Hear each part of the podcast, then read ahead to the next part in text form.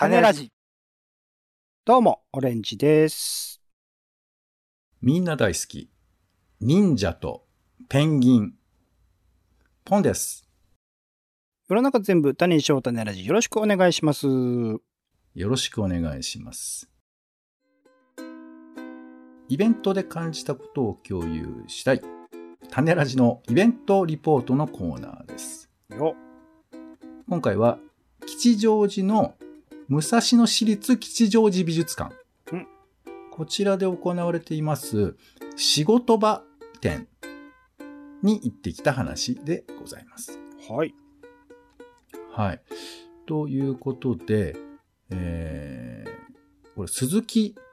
則武さんという方の絵本作品、仕事場っていうのがあるんですけれども、知らない。こちらを、まあ、フューチャーしながら、えー鈴木さんのお仕事を、まあ、眺められるような展示になっているんですね。うん、うん。でこの本は、仕事場っていう本は、まあ、小学生向きに、えーいろんな職種の人たち、えー例えば、新幹線の運転手とか、うんえーグラフィックデザイナーとか、うん、うん。花屋さんとか、えーサッカー選手とか、えー宇宙飛行士とか、いろんな仕事の人たちの、えー仕事の現場をイラストにして、まあ、解説しているような本なんですね。なので、まあ、小学生が仕事に触れる一つのきっかけになるような本なんじゃないかなというふうに思うんですよ。で、えーちょっと今回はその本中心の展示だったんですけども、それをご紹介していきたいなと思います。そして、仕事を人に伝えるっていうふうなことについてもちょっとお話ができればなというふうに思いますうん。はい。で、まず、えー吉祥寺に美術館があるって知ってました？知らないです。あんまり吉祥寺って行かないですね。アップリンクぐらい、昔行ってたぐらいですね。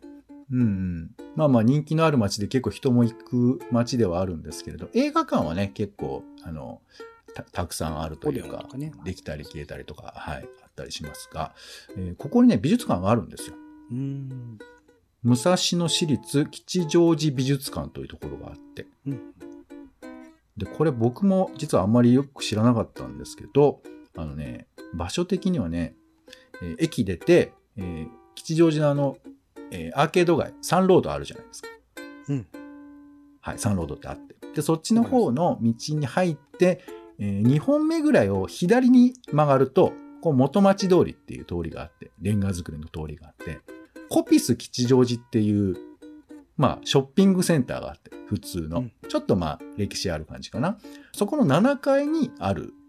のが吉祥寺美術館ですね。私の私立吉祥寺美術館。そう、だから意外と紛れてるんで気がつかないんですけれど、こういうところにあるんです。うんで、結構市民ギャラリー的な扱われ方をしているので、そんなに有名な人がバンバンやっているようなところではないんですけれど、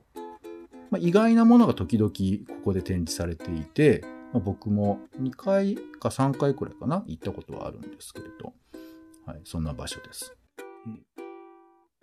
で、えーまあ、今回のメインとなっている鈴木則武さんという方なんですけれど、今の当販週間ベストセラー自動書部門で、えー4位に入ってます。大ピンチ図鑑っていうこれは本なんですけれどじゃあ結構出して、らっしゃると。うん。そう、いろんな本を出してらっしゃるんですけれど、これあの、牛乳がこぼれたみたいな時とか、まあ、いろんなそのピンチの時どうするかみたいなこととかを書いてあるような本なんですけれど、うんえープロフィール言いますね。1975年、静岡県浜松市生まれで、えーグラフィックデザイナーを経て絵本作家となるということで、僕のトイレ、仕事場、東京スカイツリーとか、まあいろいろあるんですけれど、えー日本絵本賞読者賞などを取っていたりだとかうんしておりまして、まあ結構僕は知らなかったけど有名な方のようですよ。うんはい。まあ、有名な方というだけでなくて、ちょっと僕見ただけなんですけど、結構面白い本を作ってらして、一番気になった本はね、あの、絵本なんですけど、この絵本の真ん中というか下の方が半円形にくり抜いてあるのね。うんで、そのくり抜いたところを込みに開くと、ちょうど頭がの形がポコって入るような、あの、隙間ができるわけですよ。うんで、その上に、カツラというか、頭の形が書いてあるのね。うん例えば結婚式だったら文金高島だとか、猫ちゃんだったらこう耳だとかがあって、でそれを自分の頭にくっつけるっていう風な絵本なんですって。行動を促すんですね。行動、そうそう、だから、こう、何？あ、あえー遊ぶ、遊びながら楽しめるみたいな本なんですけど、うん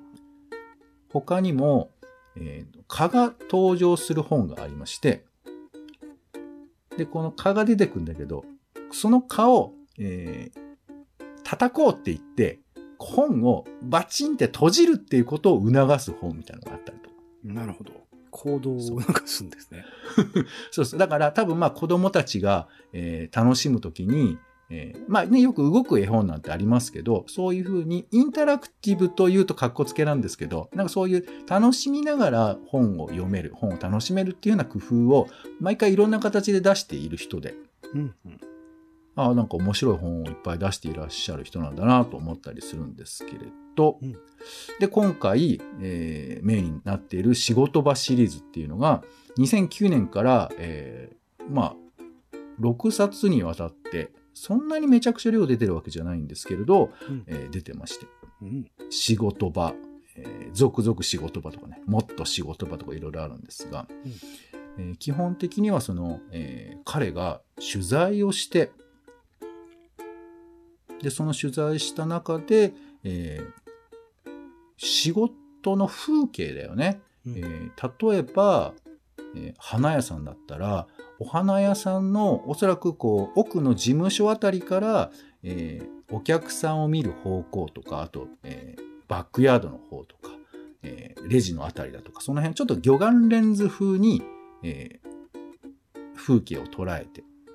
でそれで、えっ、と、多分、実際は全部そこまで入ってるわけじゃないと思うけど、その1枚の絵で、まあ、その職業を表すという意味では、いろんな要素を詰め込んで、そこの中にぎゅーっと花屋さんってどんなことしてるんだろうとか、どんなことを普段やってるのかってことを想像させるような要素がいっぱい入ってくるっていう、そういう絵なんですね。うんだからね、そこの絵の中には本人が入ってないパターンが多いんです。花屋さん本人がそこに描かれるわけじゃなくて、花屋さんが見てる風景みたいなものが割とメインだったりするんですよ。うん。うん。まあこれはいろいろこうバリエーションもあったりするんですけど、基本的には最初そういう風な描き方をしていて、だ例えばね、僕があ面白いなと思ったのは、あの、グラフィックデザイナーさんの机の上とかを、えー描かれてるんですけど、僕が昔見たデザイナーさんって、あの、巨大な、えー半透明の Mac が机の上に置いてあって、上下に取っ手がついてるようなやつですよねうん。で、そこになんか付箋が大量に貼ってあったりするわけ。うん、なんかイメージわかります。そうそうそう。で、こう、なんかフィギュアがわーっと並んでたりだとか、うん。あと、まあ、多分過去のお仕事のポスターなのかが貼ってあったりとか、その雑然としながらも何かしらのセンスみたいなのが出てくるみたいな、なんかそういう風なグラフィックデザイナーさんの部屋が再現されてて、まあ、知ってる人としてはあるあるみたいな感じもするし、えー知らない人は、あこういう風な世界観の中でこの人は仕事してるんだな、みたいなのが分かって、っていう濃密な絵が、まあ、メインとなっている作品なんですね。うん。なんで小学生向けにえー作られてはいるんですけど、まあ、情報量でめちゃくちゃに多くて、あの、例えば書店員さんの絵なんかは、もう書店の、えー書棚の作り方もそうですけど、本屋さんの多分、えーいろんな書類だよね。えーどういうふうに、えー本を、会計的に整理してるかみたいなところから、えー区分することだとか、あと、レジの時にどういうふうに対応すればいいかっていうような小物だとか、もうものすごい量あって、これ一個一個見ていくと大変だななんて思ったりするんですけど、まあそんな絵がベースになっているのがこの仕事場という作品です。うんはい。で、今回はえどういう展示かというと、その仕事場のまあイラストが大きく、えー出されていて、えー過去ね、20種、20色種紹介されているので、まあそれをメインに紹介されてるんですけれど、その、えー仕事場のイラストの下に、下書きっていうのが書いてあって、うんこの下書きをベースにして、まあ、本書きするわけなんだけど、その下書きを、えーなんかね、いろいろ取材などを読むと、3、4時間のインタビューでそれをまず、えーベースを作るんだって。うんで、いろいろこうネットで調べたりだとかして。で、なんなら本人が知らないこととかももう調べたりとかするわけよ。うんあの、ああ、なんかこう丸い形の道具よ、みたいなこととか言ってて、実際名前があるんだけど、その知らないみたいなこととかも結構あったりして。うんな形で、えーイラス例えばイラストレーさんてイラストレーターさんの、いえー職場そのものを描くというよりかはその中に何を盛り込めるかをいろいろく加えた上でそれを作ってでそれを、えー例えばそのイラストレーターさんに本人に返して構成してもらうみたいなそういう作業で作っていくんですけどそのメモ書きみたいなのがあって。うん。だからこういう風なベースから作られるんだなっていうのがわかるんですけど、で、さらに絵本作家さんっぽいなと思うんですけど、え付箋みたいな形でいろいろ紙がペタペタと貼ってあって、彼のまあ仕事の、え仕事場をどういう風に作ったかっていう裏話みたいなこととか、あと感想みたいなものをはめ込むことによって、これは展示がちょっと動的なものになってるような、なんかそんな感じになっていました。で、あとまああれだね、基本的には解説がずっと並んでいて、あの編集者さんがどういうふうなことを考えていたかみたいなこととか紹介されてるんですけど、いや、子供たちがね、結構危機としてましたよ。うんうんうん多分まあ絵本のファンの人もいらっしゃると思いますし、まあ初めて、えー鈴木さんだからちょっと行ってみようかって言ってね、お母さん連れが多かったかな。お父さんも、あ、お父さんもいましたね。なんかそういう感じでね、子連れで来てる人平日でしたっけ？あ、僕が行ったのは平日の、えーはい、夕方なんですけれども、うん。そう、だから、なんかあの、家族で楽しむこともできるような感じだし、えーそれを見てなんかワイワイとなるような、なんかそんな感じでもあるんだなというふうに思ったりするわけです。うんはい、で、なんかもう子供だからって言うとちょっと怒られちゃうけど、ラーメン食べたいうん、じゃあ後でいっぱい食べようね。うんみたいな。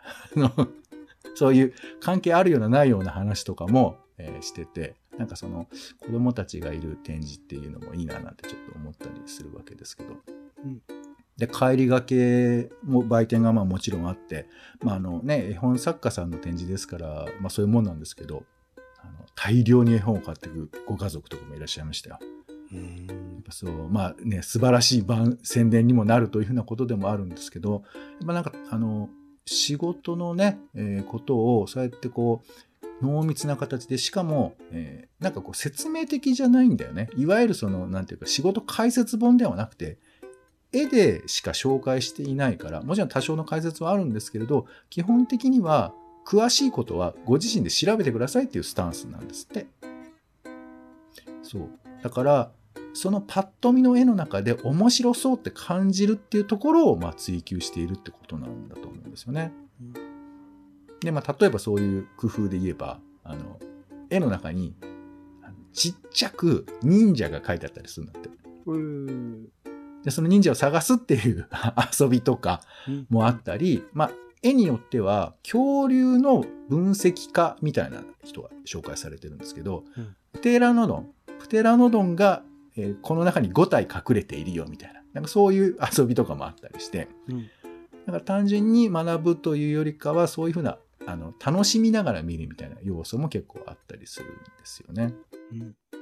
だからまあこの方は、あの、先ほど言ったみたいに、こう、絵本に対していろんなアイディアを入れるってこと。そして、この人の仕事を紹介するというふうなものが、いかに面白いことであるかってことをま感じて、きっとやっていらっしゃるんだろうなというふうに思っていまして、このカメラの構図とかもよく考えられてて面白いなと思うんですよね。まあ、魚眼にしてるってこともあったりするんですけどね。で、何より一番僕がびっくりしたのは、この人がもともと JR 東海の運転手だったってことなんですよ。へえ。そうで、1枚目に出てくるのは、えー新幹線の運転席なんです。わお。そう。で、あの、まあもちろんそこにね、至るまではいろいろグラフィックデザイナーとかやりながらなんですけど、JR で実際にでも新幹線運転してる人がグラフィックデザイナーって結構珍しいななんて思うんですけど、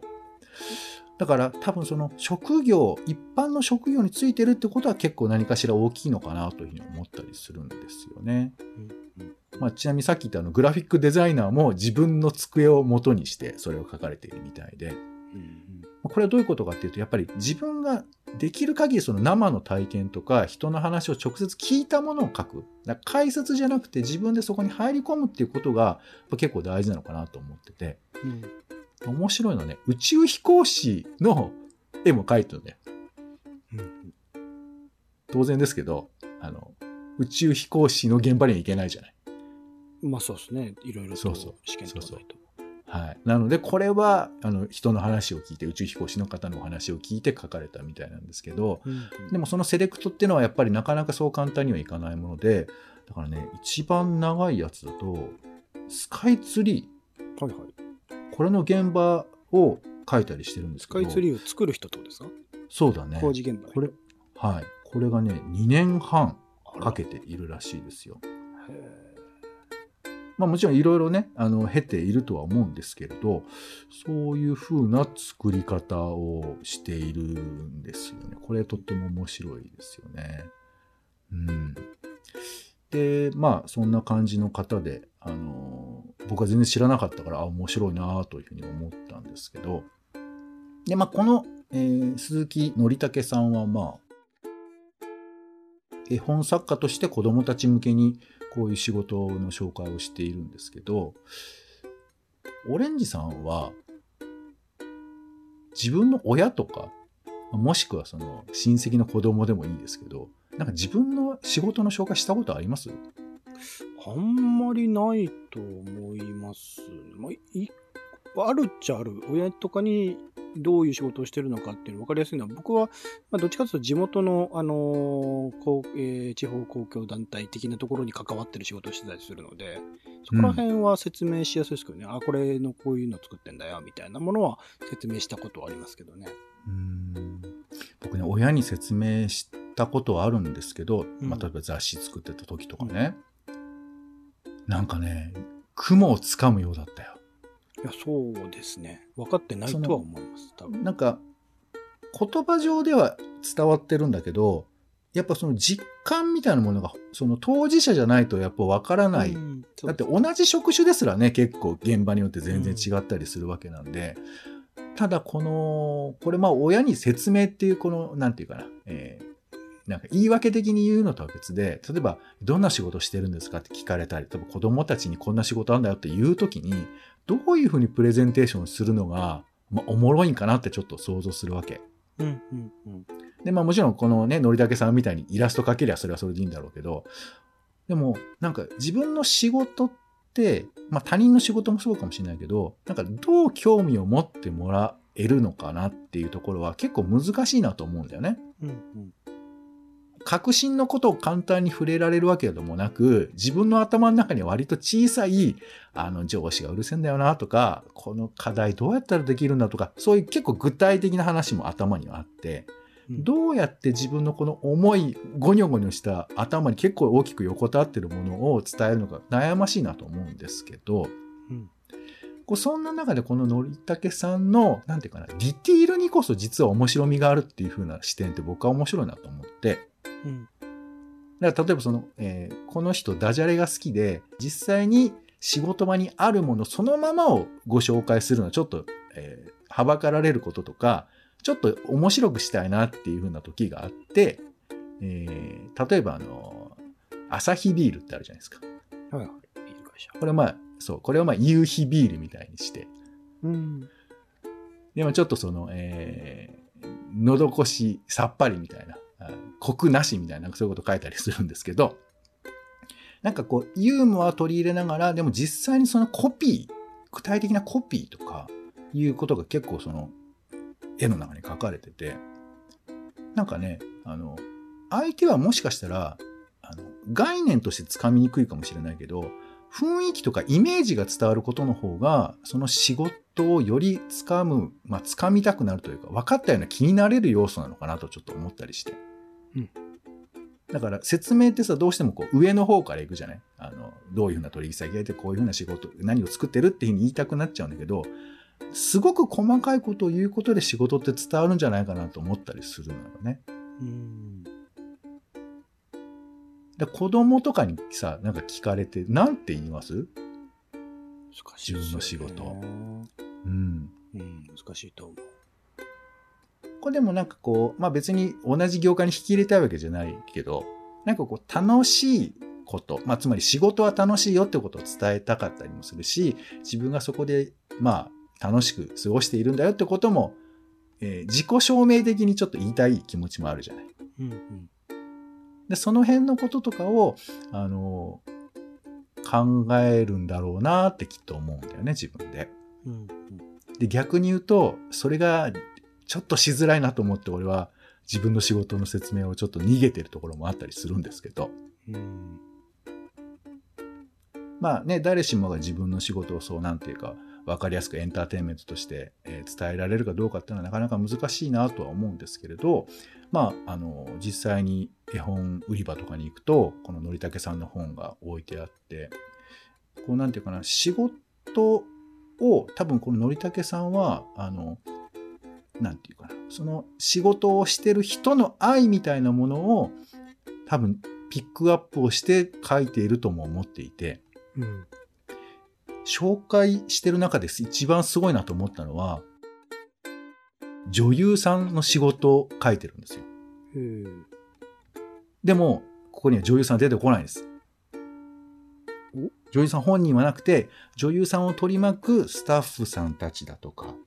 えーまあ、台本だとか、カメラだとか、そういうふうなものが、あの、まあ、わーっと見えるわけ。それって女優さんであるっていうのはどういうこと？役者とかじゃなくて？うーんと、まあ、これはテレビの収録っていうふうなことなんじゃないかなと思うんですけれども、あ、テレビ制作会社の仕事場みたいなこと？うーん、ここでは女優さんと書いてありますけどね。まあ実際に取材に行ったってことなんでしょうけどね。そうそう。まあもちろんだから、あの、まあ、あの他のものでも全部そうですよ。あの、その人のえーことを紹介してるんだけども、その一つの仕事は全ての仕事に関わってるっていうことだよね。うんうんうん。デザイナーさんの仕事場だからデザイナーさんの要素しかないわけではもちろんなくて、その場所にじ、その場所自体にもいろんな人はいるかもしれないし、うん。えっ、と、多分なんかね、隣の項目の人とつなげるみたいなこととかも工夫としてはあるらしいんですけれど、だから女優さんというふうな仕事を作る仕事っていうのは実はいろんな人たちによって作られているんだなっていうことがこれを見ることによってわかるわけですよ。うんなんかどうしてもね、見た目が綺麗でとか、なんかトレーニングしてとかさ、なんかそういうふうなことをイメージしがちだけど、実はその女優さんを作ってる人たちがいっぱいいるっていうことだよね。うんなんかそういうふうなことを伝える、伝えるというか、なんか話せたりすると面白いんだろうなと思ったから、なんかこの鈴木のりたけさんの本を読むと、自分の仕事の伝え方みたいなこともなんか想像ができるんじゃないかななんてちょっと思いました。うんうんうんということで、まあ、仕事場店、あの、僕、何気なく行ったんですけれど、い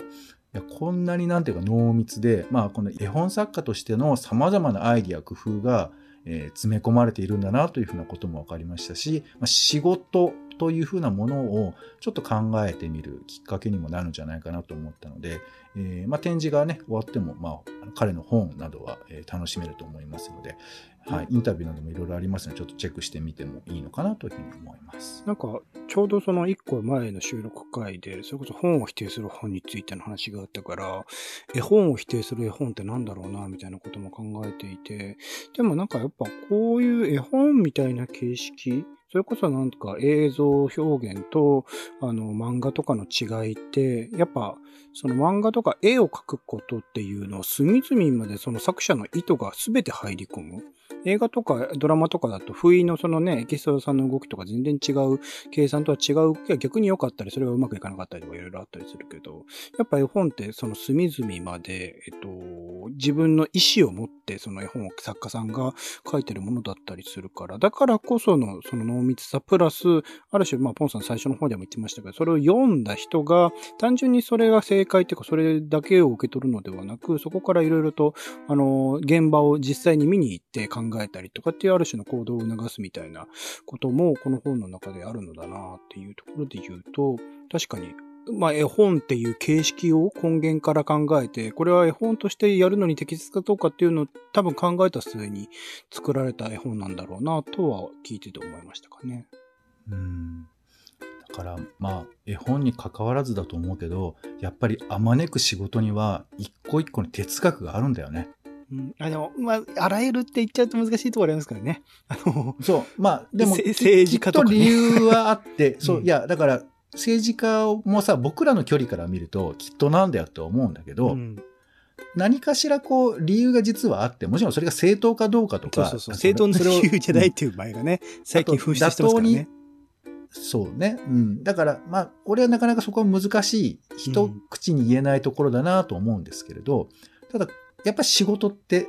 この、その視点を持たないことにゃっていうところもあって、あの、もちろん正解とかってことではないですけど、そんなフォーカスの仕方で仕事、場をね、眺めてみたら面白いかなとも思いますし、いやでもそういう仕事を疑うっていう意味でも、自分の仕事を疑うっていう意味でもなんかすごいいい展示なんだろうなと思いました。あの、そうね。それで描かれているものと自分自身を比較してもそうだしっていうところで。うん。あと、まあ、やっぱあの、今、オレンジさん言ったみたいに、絵本がいかにいろんなことを更新し続けてるかっていうことだよね。そうね。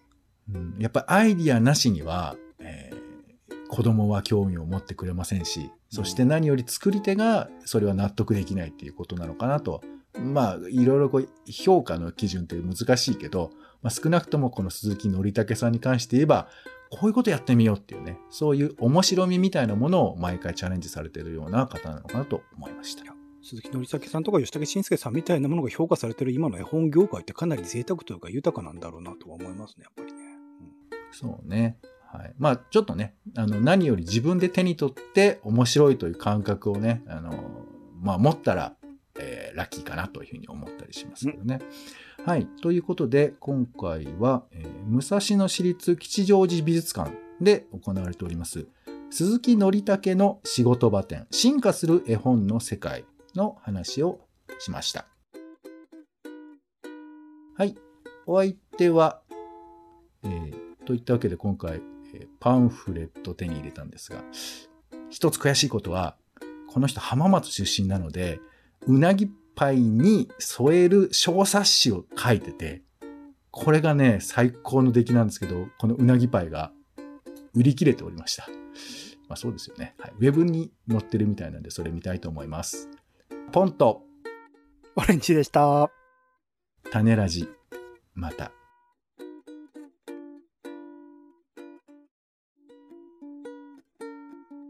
種ラジは、ほぼ毎日配信をするポッドキャストです。Spotify や Apple Podcast にて登録を。更新情報は Twitter。本編でこぼれた内容は公式サイト種ラジ .com をご覧ください。番組の感想やあなたが気になる種の話は公式サイトのお便りフォームから。お待ちしています。